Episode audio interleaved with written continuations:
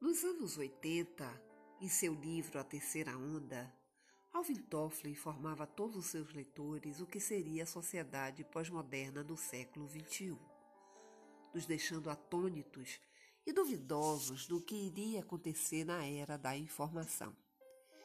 E fomos lentamente presenciando tudo o que ele nos contava. Então veio a quarta onda, a onda do conhecimento e agora me parece estamos vivenciando literalmente a quinta onda.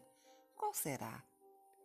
Em 1994, quando eu era ouvinte do mestrado em administração da UFBA, Universidade Federal da Bahia, a informação era que em 2024 a maioria das atividades e serviços existentes já não existiriam mais e que o trabalho iria ter prevalência sobre o emprego.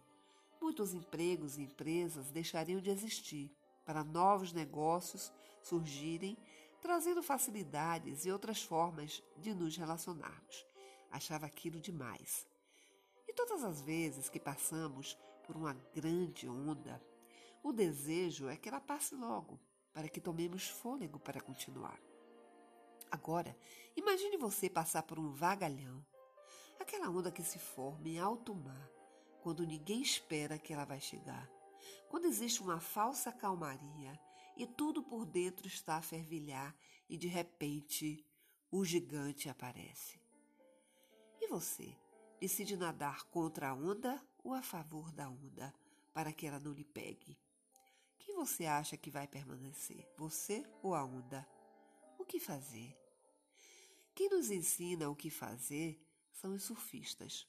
Surfar por cima da onda ou dentro da onda Vejam que bacana para quem achava que não tinha nenhuma solução.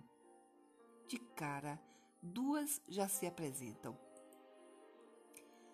Então vamos pensar juntos o que poderia significar por cima ou por dentro neste momento que vivenciamos este vergalhão, onde tudo parece desmoronar.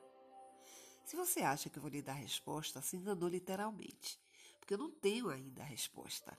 A única resposta que eu tenho é que eu vou surfar. Irei a favor da onda e ainda não sei se por cima ou por dentro. Talvez prefira surfar por dentro da onda, por imaginar que a sensação de frescor seja melhor. Muitos podem escolher por dentro, por se sentirem protegidos pela própria onda ou até por se sentirem desafiados por ela no afã de permanecer em pé. Para mim, são possibilidades. Não sou eu quem irá lhe dar resposta.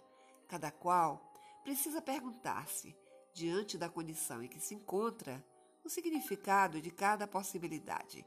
Quando tudo parece desmoronar, o surfista desliza na onda ou reaparece de dentro da própria onda.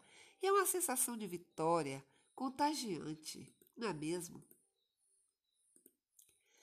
Que tal pensarmos desta forma?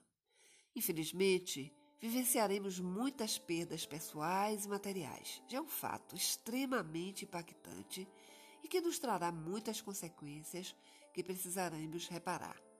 E agora precisamos tomar medidas. Firmar bem os pés no chão, tomar fôlego, girar o corpo para lá e para cá, da mesma forma que um surfista se coloca em sua prancha para permanecer na onda evitando que ela engula. Neste momento, precisamos pensar que a nossa vida é de todos que precisa ser preservada. Muitos ficarão sem emprego, muitas empresas irão desaparecer. Infelizmente, esta é uma dura realidade. Agora é preciso compreender que com vida e juntos podemos construir de outra forma, porque da forma que estava já não servia mais. Neste momento de tanta vulnerabilidade, onde lidar com o invisível é um grande desafio, a melhor coisa é ficar em casa. O que você precisa agora é ter um lugar seguro para ficar, água e alimento para se sustentar. Caso você conheça alguém que esteja na falta dessas três coisas que são essenciais, vamos juntos ajudar?